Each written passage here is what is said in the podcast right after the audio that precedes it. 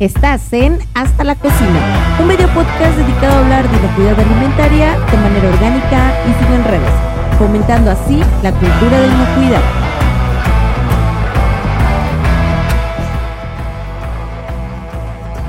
Distintivo H. Este es el episodio número 2 de un tema que ha captado el interés de nuestra audiencia. En esta ocasión, charlaremos acerca de las experiencias que hemos vivido durante la implementación y la inspección para la certificación en diferentes tipos de establecimiento.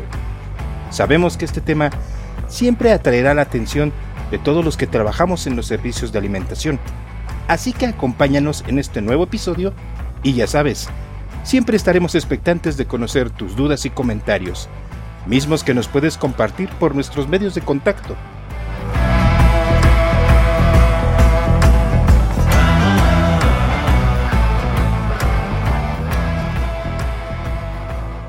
a una, persona o un lugar que está vendiendo obviamente alimentos, nos pueden obligar a tener el distintivo H, es decir, alguien puede llegar y decirnos, bueno, eh, te cierro tu local porque no tienes distintivo H. No, alguien te ibas a decir no, pero, alguien que te diga, o sea, alguien que te diga em, nada más porque sí, o sea, un externo a ti que te diga, oye, vengo a revisarte y si no tienes H te cierro, no, eso no se puede. El H, como bien decía Juan, es un esquema 100% voluntario. Voluntario. O sea, nadie te puede obligar a implementar H, aunque hablábamos que sí existen ciertas circunstancias por las cuales el H se vuelve obligatorio. Pero esto es también para negocios muy específicos. Por ejemplo, si yo tengo una franquicia y le estoy ah, vendiendo mi franquicia a alguien más y dentro de mis requisitos del franquiciatario está que ese restaurante debe de tener H para cumplir con los estándares que yo definí dentro de mi franquicia, ah, bueno, ahí ya te está obligando por un contrato que debe de existir el programa implementado. O bueno, y este evaluado y con un distintivo. Pero digamos que son las situaciones que te pudieran llevar a que te obligue o que tú eres un concesionario de alimentos y dentro de los requisitos de tu cliente está que tengas cocinas con distintivo H, ah, bueno, ahí también tu cliente te está forzando, o sea, ¿quieres este negocio?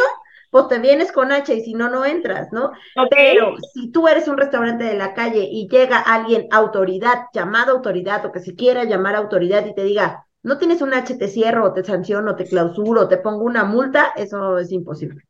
Recordemos algo, ¿no? Que en México las normas oficiales mexicanas están por arriba de los estándares o lo, o lo que hoy conocemos normas mexicanas, ¿no? Entonces, ¿qué tendrían que cumplir primero? La norma 251, cualquiera. Ah, sí. Fijo, semifijo, fábrica y demás, ¿no? Y el H es un, eh, vamos a decirle, un apoyo, si entendemos esta parte que desde 2015 se homologó con la norma 251, que te puede ayudar a solventar una inspección, pero eso no te exime de que debes de seguir cumpliendo con todos los requisitos, ¿no? Y otro detalle, los únicos que tienen la facultad de cerrarte o retirarte o sancionarte es la autoridad o FEPRIS o salud y se aplica para H sería la Secretaría de Turismo, ¿no? Ninguna persona fuera de esas figuras te puede obligar, te puede sancionar o te puede exigir tengas o no tengas, ¿no? Y esto lo quiero aclarar, ¿por qué? Porque muchas veces con este tema de lo que estaban hablando de la capacitación, piensan que el hecho de ver un logo significa que ya lo tienes todo. No, esa es una milésima parte de todo un paquete, un programa, un seguimiento, una línea de trabajo, un manejo, actividades y demás. Entonces no se dejen engañar. Este, la finalidad de estos programas es aclarar dudas que han estado surgiendo en estos últimos eh, semanas o meses por ciertos eventos que se han suscitado ahí, ¿no? Entonces, es muy importante, cualquier duda, acércate al experto y si no, acércate a la autoridad y la autoridad está facultada para decirte si vas, no vas o tenemos estas salvedades, ¿no? Así es. Y vale la pena aquí resaltar un hecho que, bien comentó Alex. Eh, queridos amigos de la audiencia, si tienen un establecimiento fijo de alimentos listos para comerse, degustarse y saborearse, por favor, antes de pensar en el H, primero agarren su norma oficial mexicana 251 y vean que cumplan, porque, como bien dijo Alex, el H ayuda, pero no te cura de una, una sanción por parte de la autoridad. Ok. Y seguir la norma 251 no es que también te des a garante, pero por lo menos es la guía oficial y ya sabes que eso es lo que estás obligado a cumplir solo por expender alimentos listos para comer. Bueno, aquí, aquí también una idea interesante es como pensar que no son cosas como disociadas, o sea, no son... Ah, no. No, no, no, vas a ver, ah, 251 es una cosa de distintivo, H es otra. La verdad es que caminan muy de la mano. Hay que recordar, como dice Alex, los estándares, más bien las normas oficiales mexicanas, eh, digamos que son los requisitos mínimos indispensables que se tienen que cubrir, ¿no? Pero es lo obligatorio, lo que a fuerza debes de cumplir, sí, porque sí. Y el estándar lo que hace es un poco subirle el nivel, es como que te voy a exigir un poquito más, ¿ok? Entonces, de alguna forma, si tú demuestras tener distintivo H, pues estarías cumpliendo con lo mínimo necesario, que es lo correspondiente a la norma 251. A veces no sucede así, a veces, y es lamentable que lo digamos, pero a veces sucede que las empresas trabajan para implementar distintivo H, obtienen su distintivo H, abandonan su programa y cuando llega la autoridad pidiendo revisar el tema de norma 251 o lo que sí es obligatorio, se encuentran que en realidad pues no está sucediendo o no es acorde a un establecimiento que tiene un H. Ese es el problema o de repente las situaciones que se presentan con establecimientos que tienen H y dices, oye, pero mm, si está ostentando un H, entonces ¿quién lo evaluó? ¿Por qué se lo dio? ¿Por qué se lo otorgaron? Si yo lo que estoy viendo es completamente diferente al cumplimiento de los requisitos de 251, ¿no? Aquí, y justamente es otro punto que tocar, las unidades de inspección evalúan conforme lo que ven el día de la inspección. Si el día de la inspección están cumpliendo, la unidad de inspección determina, da un dictamen positivo o negativo según lo que observó, ¿ok? Ahora, la responsabilidad de mantener ese sistema, mantener estos controles a lo largo de todo un año es del empresario, es de los restauranteros, es del personal que está trabajando ahí sea, no es responsabilidad ni de la unidad de inspección, ni de Sectur, ni de su consultor H. Eso también es súper importante de saber. y ahí hay un documento que se llama Carta de Compromiso del Empresario, que precisamente tiene esa finalidad de comprometerse a seguir, como bien lo dice Ara. Cuando va a una unidad de inspección es una fotografía, lo que yo vi, estás dentro, estás cumpliendo, pero el resto lo debes de seguir tú. Y no olvidar que puedes estar en un momento dado hasta sujeto a una inspección si la autoridad te lo solicita, exactamente. Eso les iba a preguntar, sí. Y si pasa, si Alex, Alex le ha tocado esos eventos. Sí, a mí ya me han tocado que de repente, trabajando en diferentes organismos, nos han solicitado apoyo para ir a, a constatar, sobre todo cuando llega a haber algún brote, algún reporte o alguna situación, que efectivamente se sigan manteniendo. Y la gran mayoría de los lugares sí lo mantienen, pero también hay situaciones muy particulares que suelen presentarse por X o, Y razón, ¿no? Ok, oigan, tengo otra pregunta. Venga, ¿para qué saben ustedes tanto? Este, son víctimas de su propio éxito. ¿Alguien puede... Ah, eso suena tan lindo. claro.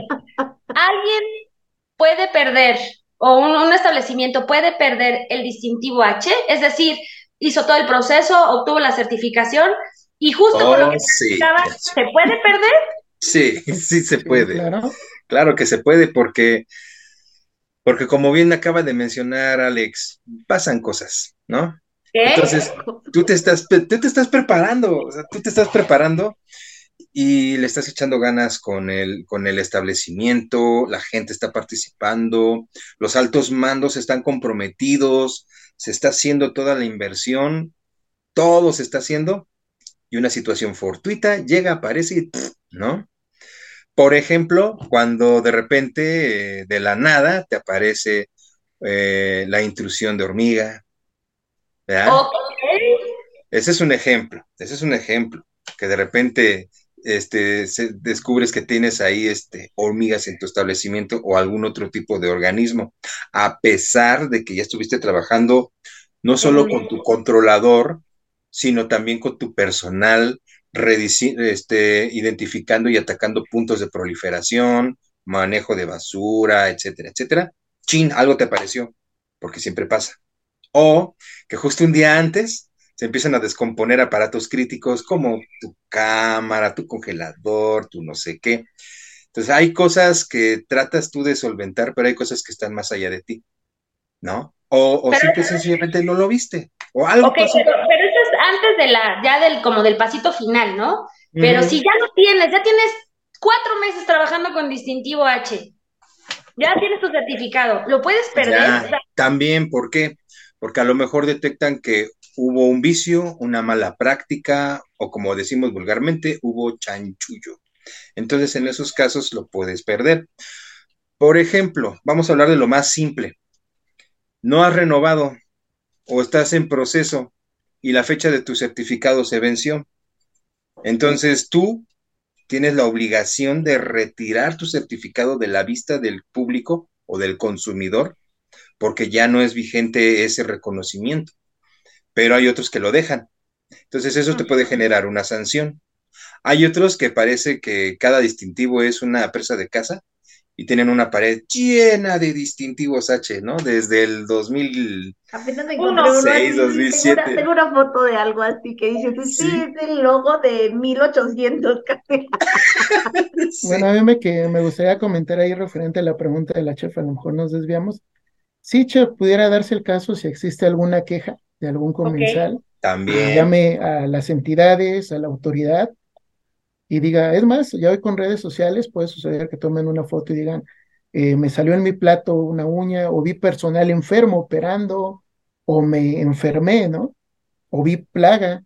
Pudiera darse el caso que ya la autoridad tomaría cartas en el asunto, se pudiera apoyar con las unidades o ellos determinar hacer una inspección sorpresa o un seguimiento y definir si ellos siguen ostentando los requisitos con los cuales se les dio y se les puede sancionar, eh, en este caso, retirándoles el, distintivo, porque es voluntario, pero eso no exime que no lo cumplas del día 1 al día 365, ¿no? Cuando se Ok, ok. Fíjate qué poder tan importante tenemos los, los comensales, ¿no? Que podemos hablar y comunicarnos y decirlo que tú dirías que también este todo poder eh, va acompañado de una gran responsabilidad, ah, ¿no? Porque también se puede dar los abusos de poder. No se trata tampoco de inventarle historias a los restaurantes o a los establecimientos donde ustedes vayan a comer, porque también dice que dicen que el que miente mucho, pues después ya poco les creen, ¿no? Yo y mis dichos que me invento porque no sé cómo va, pero este, la realidad es. Y refranes con Nara. Ah, sí, ha pasado que eh, es evidente que suben, o suben videos que son evidentes que no pudo ser la operación la causante de esta situación. Ya veíamos en el episodio pasado con, con Emma, o sea, que los, frijoles, con piedra, cuando dices, oye, pero pues si yo ya lo cambié, no hay manera alguna de que haya una piedra, ¿cómo fregados va a haber piedra? Eso también pasa con que si le metieron la plaga, que si la cabecita de ratón que vieron en las hamburguesas, que, o sea, son procesos que dices, es imposible que haya una cabeza de ratón ahí porque la operación no da para eso, ¿no? Digo, es correcto. hay lugares que sí, seguramente van a tener situaciones de plaga y van a tener y se van a encontrar cosillas. Por ahí me decían que había una, en una pizzería, habían encontrado dentro de las cajas cucarachas. Eso es muy probable. Las cajas, en las, en las, en las flautas, se pueden meter los huevecillos y bueno, se pueden meter las cucarachitas, poner los huevecillos y, o sea, las eso, es, eso, es, posible, ¿ok? Eso sí es posible. Se subsana, sí, con controles, ¿no? Pero hay cosas que dices, esto es prácticamente imposible, eso no pasa, o sea, eso no sucede, así que tampoco le hagamos daño a los establecimientos solo por fastidiarlos o por quererles sacar dinero, ¿no? Creo que no es la opción, o porque te den una hamburguesa gratis, no es la opción, la verdad. Ahora, es importante también mencionar que esas denuncias públicas generalmente son anónimas y sí van a veces con ah, ese propósito de, causar daño, ¿no? Pero sí también las hay las que son legítimas. Sí, claro. Y que, y que en este caso van a motivar lo que conocemos como un procedimiento administrativo. Yo recuerdo que alguna vez hablamos de que sería muy bueno traer un día, no sé, alguien en leyes, un abogado, que nos hable acerca de los procedimientos administrativos. Pero también comentaba Ara hace un rato, puede que de repente se presente la autoridad. Primero hay que asegurarnos que esa persona realmente es la, autoridad, porque pueden suceder muchas cosas. No me quiero desviar mucho del tema, pero sí la ley de procedimientos administrativos o de auditorías gandallas que hace el gobierno, no, es cierto? Este, que aplica para todos los ámbitos que cubre el gobierno, o sea, pueden ser fiscales o de otro carácter, también aplica para las sanitarias sí te dan como que los puntos que tú como persona que recibe un procedimiento administrativo debes de cuidar. ¿Quién es? Dame tu identificación, muéstrame tu oficio. Si el oficio corresponde a una inspección ordinaria, mínimo debió llegar 24, 24 horas hábiles antes y no en el momento, solo cuando esté catalogada como extraordinaria debe de incluir correctamente el nombre o razón social del establecimiento y la dirección correcta. Cualquier omisión, variación o cosa rara en lo que acabo de decir, entre otros detalles más, le permite al ciudadano, dueño del, del establecimiento, a rechazar a esta persona bajo esta supuesta investidura y bajo este procedimiento que no cubre los requisitos que la misma ley establece. O sea, no se dejen engañar, chavos. Y aguas, porque eso también se lo tienen que enseñar incluso a su personal de vigilancia, porque a veces el personal de vigilancia deja pasar a quien dice que es la autoridad. Y cuando eso sucede, eh, creo que me trabé un poquito.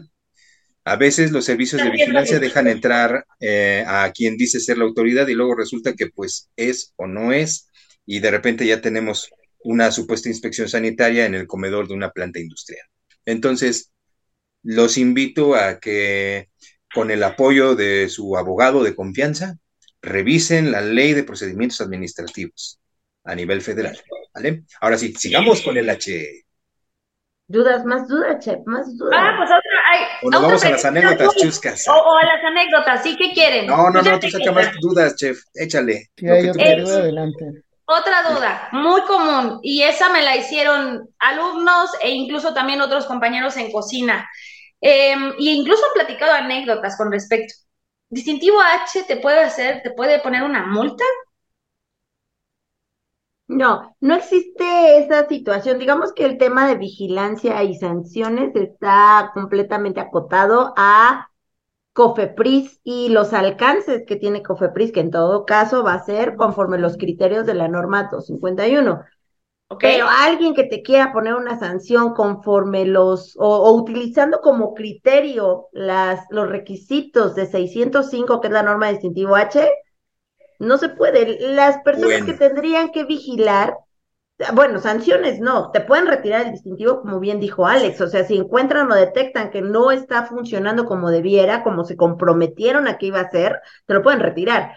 Pero sanción como tal, no, y quien debería hacer la vigilancia es Sectur, porque ellos son los dueños y quien entregaron ese documento. No, pero hay formas. Ahí te va, ¿por qué? Eh, tú misma lo mencionaste, Ara, hace ratito. No directamente eh, por el incumplimiento, como si habláramos de una norma oficial mexicana. Ya lo aclaró ahorita muy bien esta Ara. No, no se puede así.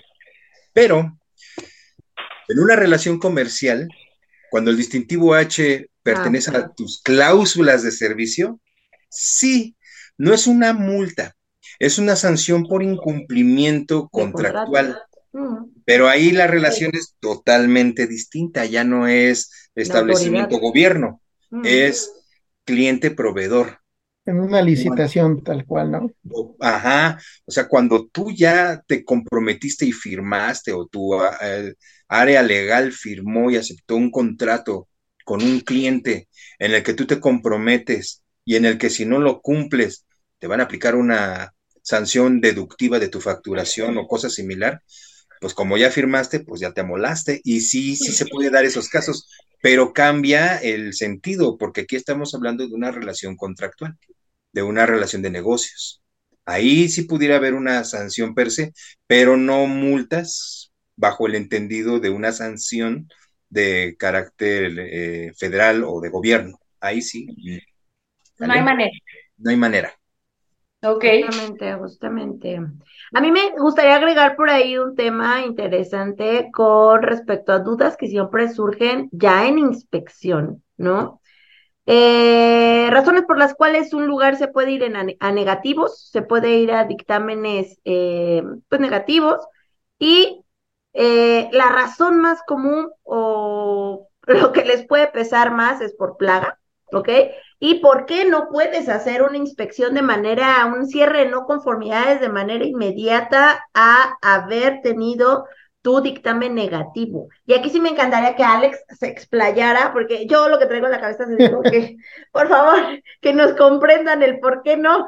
No es que nosotros no lo queramos hacer, aparte que hay un criterio sector que Alex nos lo va a platicar cómo es y por qué, y existe una razón científica del por qué, pero eh, no es un tema de no querer y además es por su bien. Sí, miren, es complicado este tema de plagas. Eh, afortunadamente en muchos trabajos, en los comités con la Secretaría se llegó a una conclusión con bases técnicas y científicas, ¿no? Eh, sobre todo para, para, romper los ciclos biológicos de las especies. El hecho de que tú apliques un insecticida, lo único que vas a generar va a ser mayor resistencia, ¿no? Si tú quieres eh, eliminar la plaga en tres, cuatro días, debes de eliminar diferentes estadios dependiendo del tipo de la plaga, ¿no? Entonces, por eso se da un periodo mínimo de 28 días para garantizar que atacaste, excluiste y mitigaste o eliminaste esa fauna nociva. ¿Por qué? Porque si no, eh, tienes a lo mejor la suerte que no te salga el tercer o cuarto día, pero al octavo, noveno ya no vas a tener a la mamá, vas a tener a la nieta súper fuerte, súper resistente y te va a generar una segunda o tercera generación más resistente y más difícil de eliminar. Ese es el fundamento. Por eso se piden 28 días para que se haga un análisis, se detecte la plaga, se detecte qué técnica, qué producto, si es focalizado, si se tienen que hacer. Eh, recordemos que el control químico es la última instancia de un manejo integrado. Hay controles culturales que son limpiezas, mantenimientos y demás, y hay control, controles físicos o barreras físicas que son las trampas, los atrayentes y X equipos, ¿no? Y al último entra el control químico. Por eso se da un periodo de 28 días para garantizar que se haga todo este análisis, que sea específico el tratamiento para la plaga, que se logre controlar y que se ataquen aquellos lugares de posible ingreso o posibles refugios para su eliminación. Ahora sí, ya que te dejaron un informe, una ficha técnica, una hoja de seguridad, bla, bla, bla, haces un levantamiento y dices, ya estoy libre, ya solicitas la visita de inspección. ¿Por qué? Porque cuando es un requisito una visita de inspección de control de plagas, se te va a pedir esta evidencia que te estoy mencionando para solventar que hiciste ese tratamiento, que hubo un seguimiento y que se aplicó X producto, ¿no? Cuando tú haces la inspección, obvio, revisas todas las áreas o las áreas aledañas porque vamos a recordar algo, que la plaga no solo está en un punto, se puede dispersar, haces esa inspección y determinas que está libre de plagas, adelante, procede. Por eso es este detalle de 28 días, no es nada más por un capricho, va por un fundamento técnico y científico para garantizar que no se sigan generando plagas con mayor resistencia. Y, yo también ahí agregaría, a veces los 28 días, como bien dice Alex, no es suficiente. A mí me ha tocado que vas a los 30 días. Sí, se extienden un poquito. Y sigue habiendo plaga. Y lo que nosotros, o sea, nosotros no buscamos abusar del cliente ni vuélveme a pagar otra visita, porque lo único que vine a buscar son cucarachas. No vengo a eso, no vamos en ese sentido para nosotros es mejor que se aseguren que su controlador trabajó lo que tenía que trabajar. Y aquí otro tema importante, muy importante, y que siempre se les dice a la hora de cerrar eh, reuniones de, de las visitas y es que el tema fue plaga. No es responsabilidad 100% del controlador de plagas y no se trata de estar tirando químicos de manera indiscriminada. ¿Ok? porque las cocinas van a seguir operando, la gente tiene que seguir operando porque tienen que seguir eh, generando, son un negocio, no es como que cierren el changarro y vámonos a aplicar y que todo se muera, no, se, no se hace eso y no se trata de eso, ¿ok? Entonces, eh, siempre se les dice, a ver, aquí va en tres líneas, por un lado, tu controlador se dio cuenta que había plaga, no, ah, bueno, entonces hay que ver si el controlador tiene la competencia técnica suficiente para estar dándote el servicio que te está ofreciendo. Dos, el controlador se dio cuenta que hay plaga y les dejó recomendaciones en sus eh, certificados que les levanta cada mes. Si ustedes hicieron caso omiso a esas notificaciones o a esas sugerencias, bueno, es trabajo que ustedes debieron haber hecho. Y tres, si no hacen limpieza, si tienen fallas estructurales, si están permitiendo que entre la plaga por algún lugar, pues aunque tengan el controlador de plagas, la verdad es que no va a ayudar de mucho.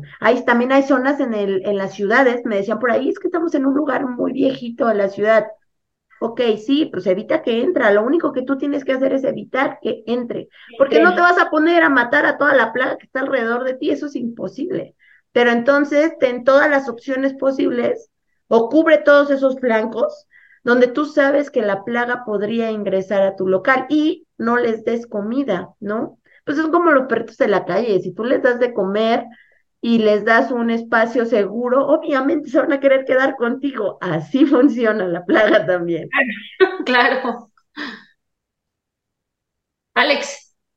Sí, pues simplemente nada más eh, retomar ahí ya para finalizar que hay un triángulo de vida para cualquier especie, que es el hospedero, que es un lugar caliente y que tenga una fuente de agua. Entonces, cuando uno hace ese diagnóstico de esa aplicación, trata uno de prevenir ese triángulo de vida que pueda favorecer la proliferación de los organismos catalogados como fauna nociva, que en cocinas o en este tema específico puede ser cucarachas, puede ser este, roedores y dependiendo del número de organismos puede ser cualquier otro volador o rastrero, sobre todo como moscas, ¿no?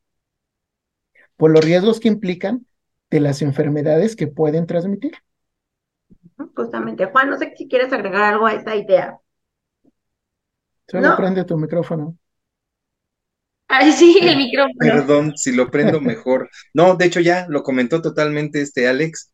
A nada más recordar que de las medidas que nos comentó Ara, podemos encontrarlas descritas en lo que es este, e, este, digamos, método de control que es el manejo integral de plagas, donde nada más es el control químico o el físico a través del trampeo, dependiendo del organismo, sino que además deben de haber controles de carácter cultural, como una capacitación al personal operativo, eh, la conciencia sobre manejar correctamente residuos, tapar alimentos, mantener las áreas limpias y secas, detectar y reportar fugas de agua, gotear, goteras, eh, estancamiento en coladeras, desagües, porque todos esos van a ser puntos de proliferación o puntos de vida para un organismo, porque va a encontrar fuente de humedad, de agua y de alimentos cuando no se hacen correctamente esas limpiezas profundas y se deja mucho cochambre adherido y no se hace esta limpieza de forma completa, adecuada y pero sobre todo profunda. Ok. Cuando yo no segrego adecuadamente mi basura, no la tapo, no pasa seguido el servicio municipal o contratado a, llevarse todos los desperdicios. Todas estas acciones que ya nos dijo Ara también están consideradas en el manejo integrado de plagas y que obviamente nuestro controlador debe conocer y nos debe asesorar de cómo ayudarle a él a controlar, ¿no? Porque muchas veces eso, y eso también lo ha, lo ha de haber, lo ha de saber Alex, si hay cucaracha es culpa del controlador. Generalmente es lo que el dueño del establecimiento cree. No, no, es que él no hace bien su trabajo y voy a traer a otro. No. Lo que pasa es que también tú tienes que poner de tu parte. Si todo tu establecimiento está lleno de hoyos y grietas, si tienes una máquina lavalosa que no funciona para guardar cosas y ahí hay un montón de humedad, pues obviamente les estás regalando un hospedero, agua, alimento y un lugar hasta cálido. Entonces, así nunca, nunca va a acabar tu controlador de plagas. Pero bueno, ya no me meto más, ¿no? Mejor un día hacemos uno del MIP. Exacto, exacto. a ver, dinos, dinos. Nada más iba a retomar. Yo creo que la chef nos iba a preguntar algo y no nos lo ha preguntado. ¿Puedo ser consultora, chef? Exacto. ¿Puedo ser consultora, chef? Exacto. ¿Puedo yo o alguien de mis amigos cocineros formarnos y ser parte de los consultores H? Not now. Nada, ¿cierto? Pues sí, sí, la respuesta, la respuesta es correcta. Es que puede, puede, no es como es, quiere, sí, pero pueden, tal vez no. está sometido a una convocatoria, convocatoria que el día de hoy no está abierta. De hecho, nosotros hemos estado preguntando a Sectur en algún momento, porque se ha acercado gente a nosotros a preguntarnos que cómo se hace para ser consultor H, ¿no? Existe esa curiosidad por gente, joven, gente que quiere incursionar en estos temas de inocuidad alimentaria en cocinas, y lo que buscan es como esa oportunidad de crecer como consultores H, ¿no? Pero pues no depende solo de sus ganas, sino también de que exista la convocatoria abierta por parte de la Sectur. Yo hace tiempo me enteré que hubo una convocatoria abierta ya por Veracruz, no, por, si no fue Veracruz era Tabasco, pero era por allá. ¿En serio? Pero según yo también tiene que ser una convocatoria federal, no sé si ustedes tengan más información al respecto. Miren, lo más que yo puedo comentarles es cómo era antes la convocatoria, cómo se manejaba y vale la pena esbozarla solo para que nuestra audiencia sepa que hoy día, si un servicio de capacitación te ofrece volverte consultor H registrado, es altamente probable que no es cierto. ¿Por qué? Porque para empezar, la Secretaría de Turismo, como ya lo dijo Ara, debe de avalar esa formación y solo va, solo, antes solo lo permitía en un único lugar en toda la República para poderse formar como consultor. Y esta era en Ciudad de México, en la Facultad de Química de la UNAM. UNAM. Solo ahí, exclusivamente ahí. Además, dentro del proceso, aparte de que te tenías que formarte tomando un diplomado de cuatro meses aproximadamente, tenías que presentar una evaluación de conocimientos, un examen en pocas palabras, que también era evaluado y calificado tanto por la UNAM como por gente de Sectur. Entonces, la participación de Sectur estaba muy estrecha en ese proceso y no importaba de dónde vinieras, querías ser consultor, tenías que venir forzosamente a Ciudad de México. Y no, no podías tú hacerlo de otra manera. Además de que se nos pide actualmente que tengamos eh, certificación en competencia técnica en diferentes esquemas de conocer, como lo que es esta impartición y diseño de cursos y manejo de alimentos, que es también otra opción que tiene un manipulador de alimentos, no nada más sacar su certificado H, también puede acercarse a conocer y sacar su estándar de competencia técnica en manejo de alimentos, que creo que es la 089, 086, un número. 081. 081. Gracias. Entonces, son una serie de requisitos los que uno tendría que cubrir, o los que uno cubría cuando hacía este proceso. Y además, el número de registro solo te lo puede asignar Sectur. Él es el que te da tu numerito porque es un número per se. Y ya con ese tú empiezas a trabajar y solo se da de alta cuando tú logras que un establecimiento se certifique. Con tu primer proceso de certificación exitoso, se activa tu número de registro. Así es como se manejaba. Ahora bien, y como bien dice Ara, ya llevamos años en que Sectur no ha eh, hecho la convocatoria y no se encuentra habilitada esta opción, por tanto, no se están formando nuevos consultores. En todo caso, y creo que también Ara y Alex nos pueden dar más información, se pueden recuperar o renovar los números de los consultores que por alguna situación en particular lo perdieron o perdieron su registro per se. Ellos pueden entrar a otro tipo de mecanismo y es acercándose obviamente a sector federal o estatal para poder llevar ese procedimiento, pero hay que aclarar que ellos ya habían sido consultores y por alguna razón, múltiples situaciones, perdieron su número. Entonces, no se dejen engañar. Si toman un curso, nada más pueden decir que lo tomaron y ya, pero no pueden eh, ayudar a un establecimiento a obtener su distintivo.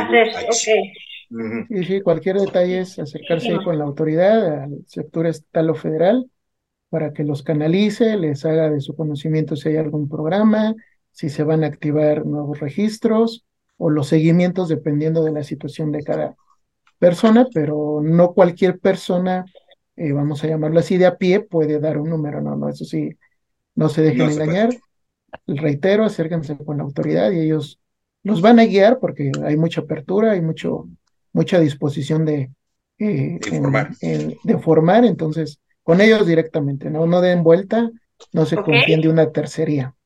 Te digo, eh, vamos a poner, bueno, vamos a pedir autorización a la gente del sector si nos permiten colocar su correo electrónico Información. para que ustedes se puedan acercar y contactarlos directamente. La realidad es que no es mejor, no hay mejor fuente que ellos para que les brinden este tipo de información.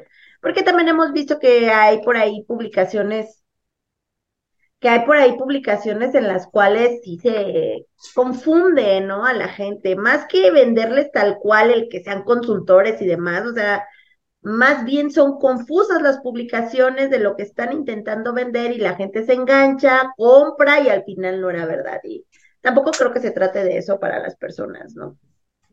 Exacto, exacto. Siempre, ¿Cómo como ven? decía mi maestro de historia, no me creas a mí, ve directo a la fuente, ¿no? Claro. Pero bueno, no sé si hay alguna otra duda por ahí. No, ya, creo que, No. bueno, por ahorita cumplimos con, con estas que teníamos, porque vaya que creo que van a salir varias, ¿no? Después de este programa. Posteriormente. De sus anécdotas, ¿han tenido anécdotas así como escabros? Yo creo que sí, creo que todos Las hemos tenido. hormigas. Es que Las creo que hormigas. a Juan y a mí nos unió. Es, es que, hermano, no sé desde cuándo conozco a Juan. Juan lo conocí.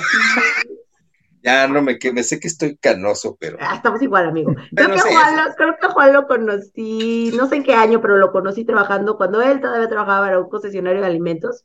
Y creo que también de las primeras visitas que hicimos fue esa de las hormigas, complicada, porque justamente se presentó esta situación que nosotros mencionamos, ¿no? Mejor esténse bien seguros de que ya acabó el problema, que ya acabó la situación, antes de que estén llame, llame, llame a la unidad de inspección para hacer, bueno, en ese tiempo, unidad de verificación para estar haciendo el servicio, ¿no? Lo que nosotros menos queremos es eh, estar cobrando por cada ida, hasta que ustedes estén bien seguros, nosotros vamos, ¿no?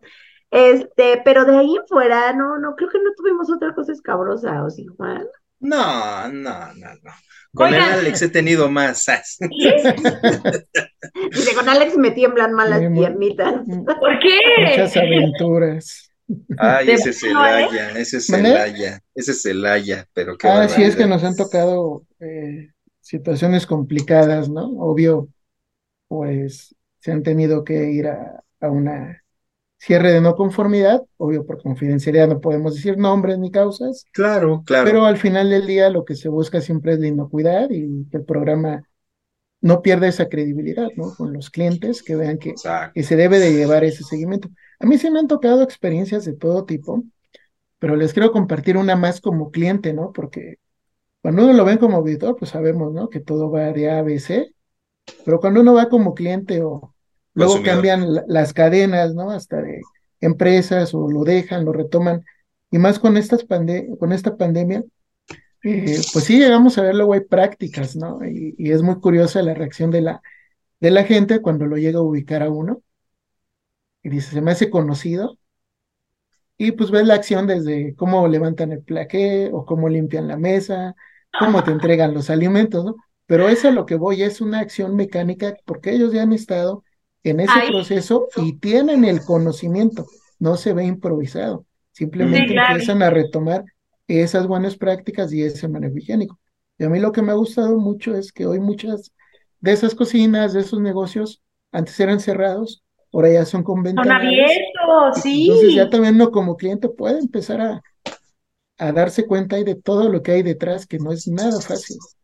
Exacto. ¿Les ha, les ha tocado a alguien que se desmaye durante una No, pero me tocó, me tocó un chavo que se puso, súper nervioso o que me tocó uno que se puso tan nervioso que dejó caer su termómetro dentro de la botella de huevo pasteurizado. Y una vez bien triste, sí me tocó en un hotel allá en Tabasco. La, la chica, la, la jefa de alimentos y bebidas, pues no iba del todo preparada y pues no, no se, no se logró el distintivo en su, en su inspección y se tenían que ir a, a cierre de no conformidades. Yo no lo sabía, el, verific- el inspector tampoco lo sabía, pero sí había una sanción muy fuerte sobre los encargados de alimentos y bebidas en la cadena de no cumplir. La pobrecita estaba llore y llore. y Nosotros ya conocimos de chin, pero pues es que, Pues ni modo, mi chava. pues ni modo, mija, ¿no? Ya qué te digo. Yo O gente que que- llora, pero de la emoción. ¡Ay, lo Sí. logramos! y Eso, ajá, o que lloren de, trabajo". de gusto. ¿Sí? Yo les quiero compartir también. más que una mala anécdota, una experiencia muy buena, ¿no? Por lo noble e inclusivo que es este programa, eh, Distintivo H, con gente con discapacidad ¿Qué?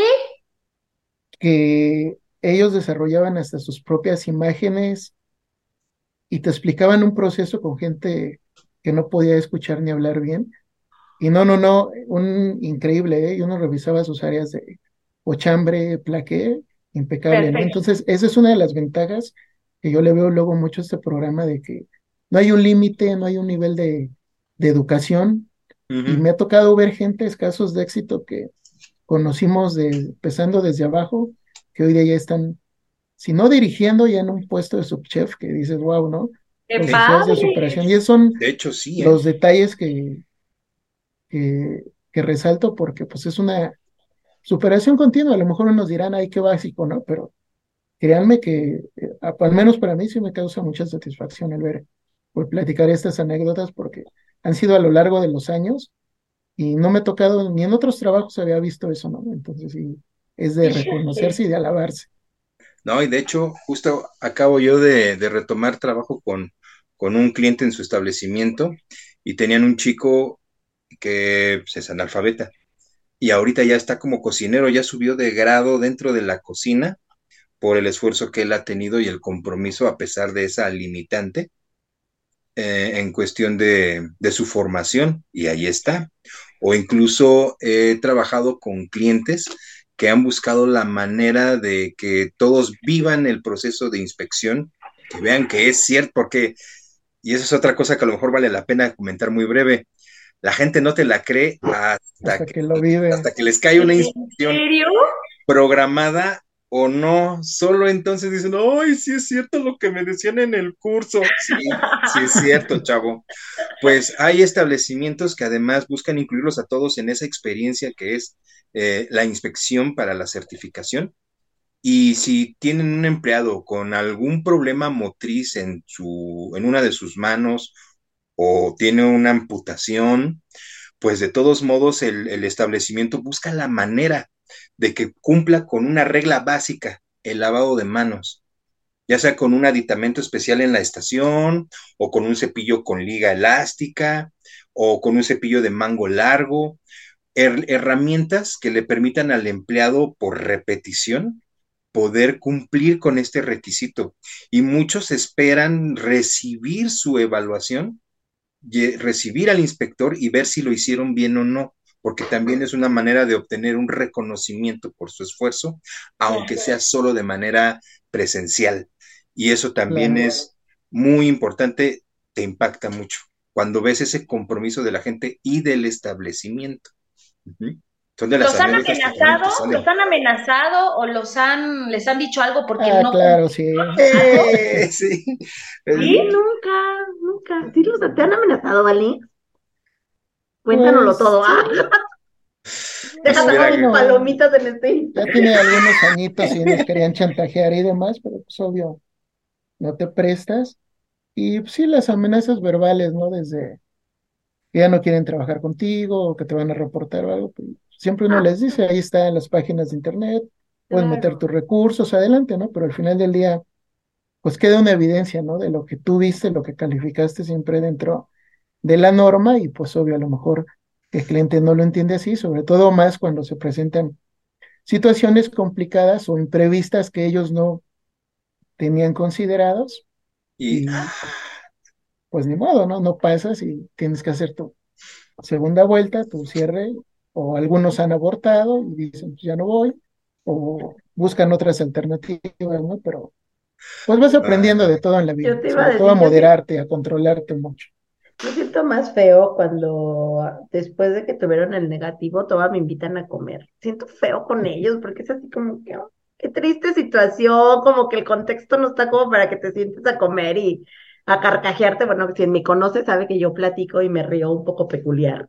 Entonces, este, no sé, como que no me siento tan cómoda después de ¿Te que de que no, de que no Trato, siempre trato de no quedarme, pero también está la otra parte, porque hay quien me ha dicho, ah, es que ya no te quieres quedar por lo que viste, ¿verdad? Te das. Y es cuando, manita de puerco es- y es emocional. cuando dices, es que no me da, o sea, no lo, porque nunca me ha tocado ver una situación que dices, ¡ay! Que yo les echo a Cofepris. No, jamás en la vida, jamás en la vida ha sido así, jamás no. tengo que aclararlo. No, Pero, pues, es más como el que creo que no es un momento como para sentarnos a, te sientes incómoda. claro, pues ahí está tu Claro, verdugo. claro. Mira, eso no No. es triste. Triste que tu cliente no pasa y el que se tiene que quedar con él a ver cómo van a reparar los platos rotos es el consultor. Ese es otro Y cantar. ver, y ver cómo regañan a todo el mundo. Ay, también cosas No, y que te regañen a ti y que te cuestionen a ti y que Sí, te digan por qué y qué vamos a hacer. O sea, claro.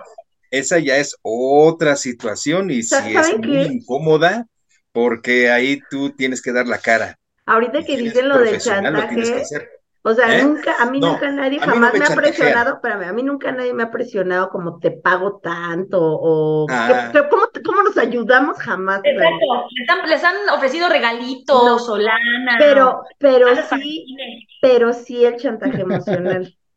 Me van a correr. Es que me voy a quedar sin trabajo. Es que Mm. tengo niños y tú así como que, pues I'm sorry for you, pero también si yo te paso porque sí, también mi cabeza está en juego, ¿no? Claro. Digo, ahora mi cabeza no está en juego, pero sí mi credibilidad, mi nombre, Claro, mi claro. firma, o sea, va más allá también de ser buena persona. Creo que mientras más objetivos seamos con lo que estamos haciendo y más cuando estás de este lado que te toca decir está bien o está mal, eh, creo que se debe de hacer con todo el conocimiento técnico que tienes, súper objetivo, súper imparcial, y si está mal, lo siento, servirá de mejora. Obviamente habrá consecuencias, pero esas consecuencias se dan porque alguien dejó de hacer algo, ¿no? Entonces, ya no es tema tuyo las consecuencias que puedan estar sobre las personas que están trabajando en ese lugar. Eso es algo que también aprendes cuando estás trabajando en esto, porque al principio era así como que, ah, pobre, sí se va a quedar sin empresa, sin empresa, sin trabajo, ¿no? Porque veías cómo los regañaban y tú así de, oh, pobre persona, pero después dices, I'm sorry for you. No, nada, Sí. nada, hay que separar las cosas. Es que lo que Está deben de entender es, es algo muy sencillo, ¿no? Este, como dice, va de por medio una acreditación, va de por medio, Tu nombre, tu imagen, eh, tu... Claro. además tu de eso, el programa, muchos detalles, pero también va de por medio la salud de los comensales, ¿no? Siempre. Hay yo bien detalles que no por puedes imagen. omitir, ¿no? Sí, no, a mí me, tocó en su momento en situaciones complicadas, en lugares difíciles de trabajar, eh, el detalle de los cierres, ¿no? Que no, sabía que no pasaban y te tenían horas y esperándote la fotocopia y negándose, bueno, uno tiene también recursos legales que puede utilizar al momento de cerrar el acta, ¿no? Obvio, los deja al último, pero pues también tiene que aprender uno a lidiar con eso. Y ya cuando regresaba uno a- al cierre, pues encontraba otro panorama porque ya habían hecho su análisis y se habían dado cuenta de que pues, había sido justo, que había sido correcto, pero sobre todo cómo les impactaba, ¿no? Claro. Híjole, Así este da, da para mucho.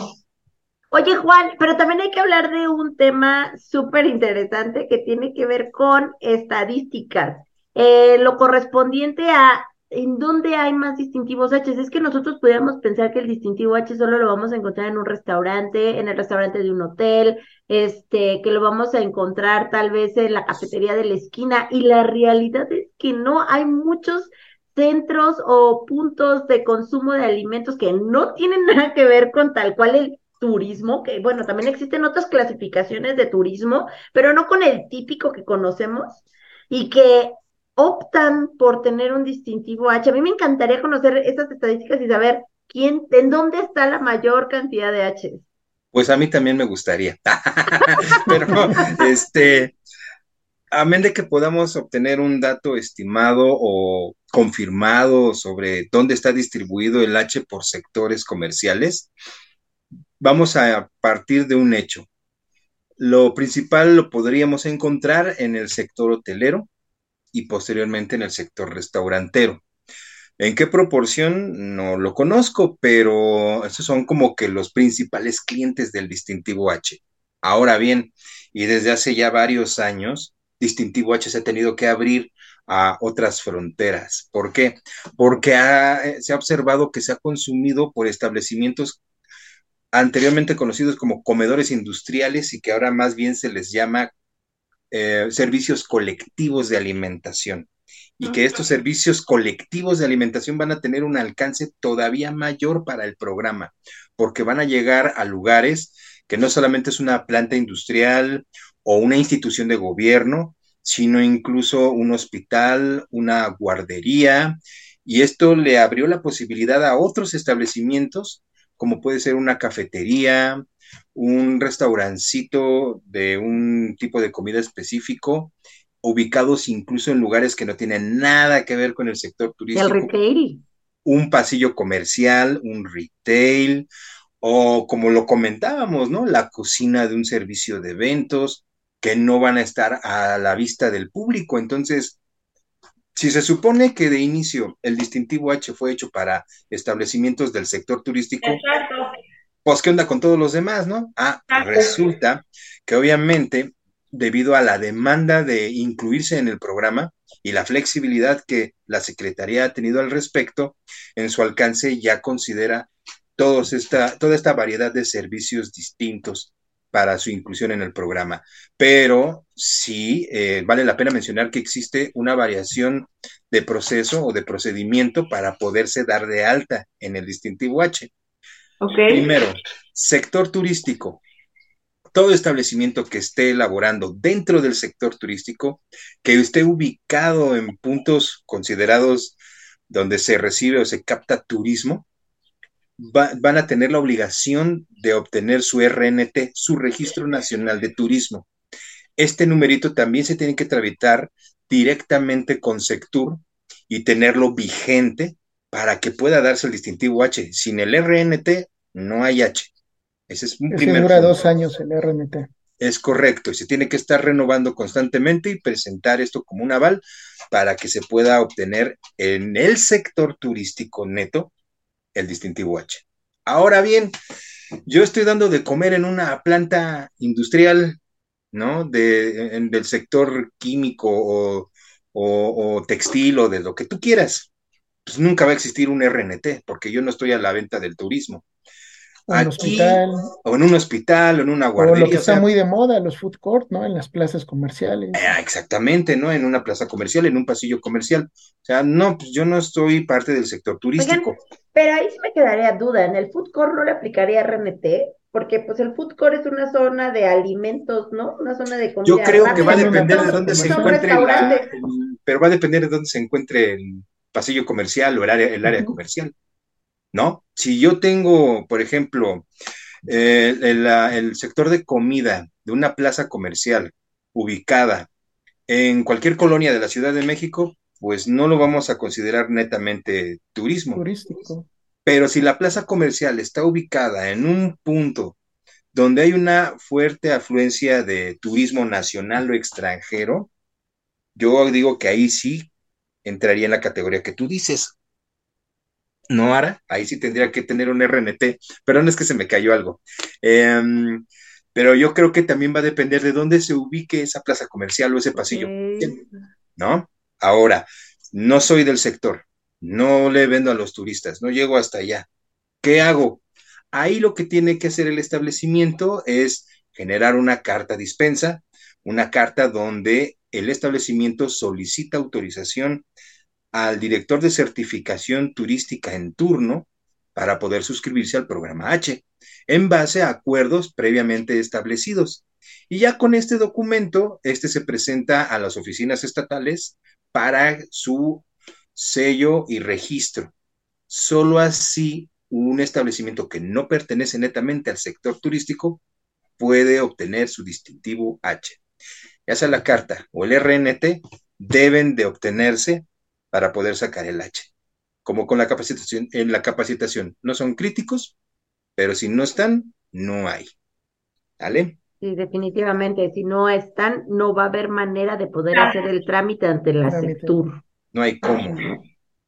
Exactamente. No, pues súper interesante este punto, porque la realidad es que a mí sí me llama mucho la atención. Yo puedo decir que he trabajado más en lo que no va direccionado al turismo. Creo que Alex ha trabajado más en lo que sí va direccionado al turismo y yo más del otro lado, por eso nos complementamos bien. Pero, pero, este, sí, sí llama la atención, ¿no? Cómo ha crecido enormemente la demanda por empresas, empresarios o lugares de los cuales no les aplica el RNT. Mm, es Sí, correcto. pero eso es lo padre que están cuidando su marca, su producto, y están Claro, este, sus mejorando esos procesos, exacto, en los Claro. comisariatos, esos procesos en el manejo higiénico de alimentos, ¿no? Mm, Y esa es la apertura que ha tenido eh, la Secretaría de Turismo en migrar a esos nuevos nichos o a ese, a ese crecimiento eh, que ha tenido la gastronomía, ¿no? mm. Porque sigue evolucionando. mucho, mucho.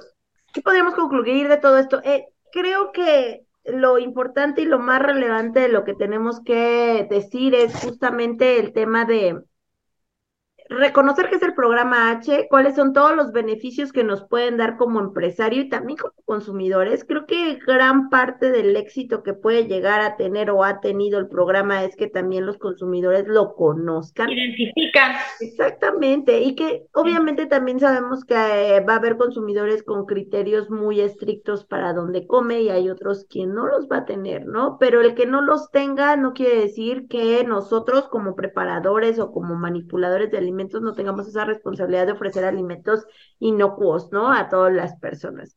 Y por otro lado, el poder identificar quiénes son las figuras, quiénes participan, a quién se tienen que acercar. Si tienen dudas, si tienen comentarios, Alejandro, yo eh, como unidad de inspección siempre estamos abiertos a platicar, a resolver dudas, a resolver temas que traigan. Digo, nosotros por eso no cobramos, no tenemos como, bueno, a veces sí tenemos límites de tiempo cuando andamos medio ocupadillos en inspección, pero de verdad nosotros abrimos, ay, si abrimos las puertas de nuestro corazón, no abrimos este, siempre la pauta para que para que se pueda dar ese, ese momento de conversación, ¿no? Y poder eh, tal vez cerrar un criterio, tal vez ayudarlos a que puedan solucionar algún tema o alguna situación que traigan presente. Tal vez ellas tienen hasta su distintivo H, pero se les presentó alguna situación que no saben o no han manejado nunca y nosotros pudiéramos ayudarlos con mucho gusto.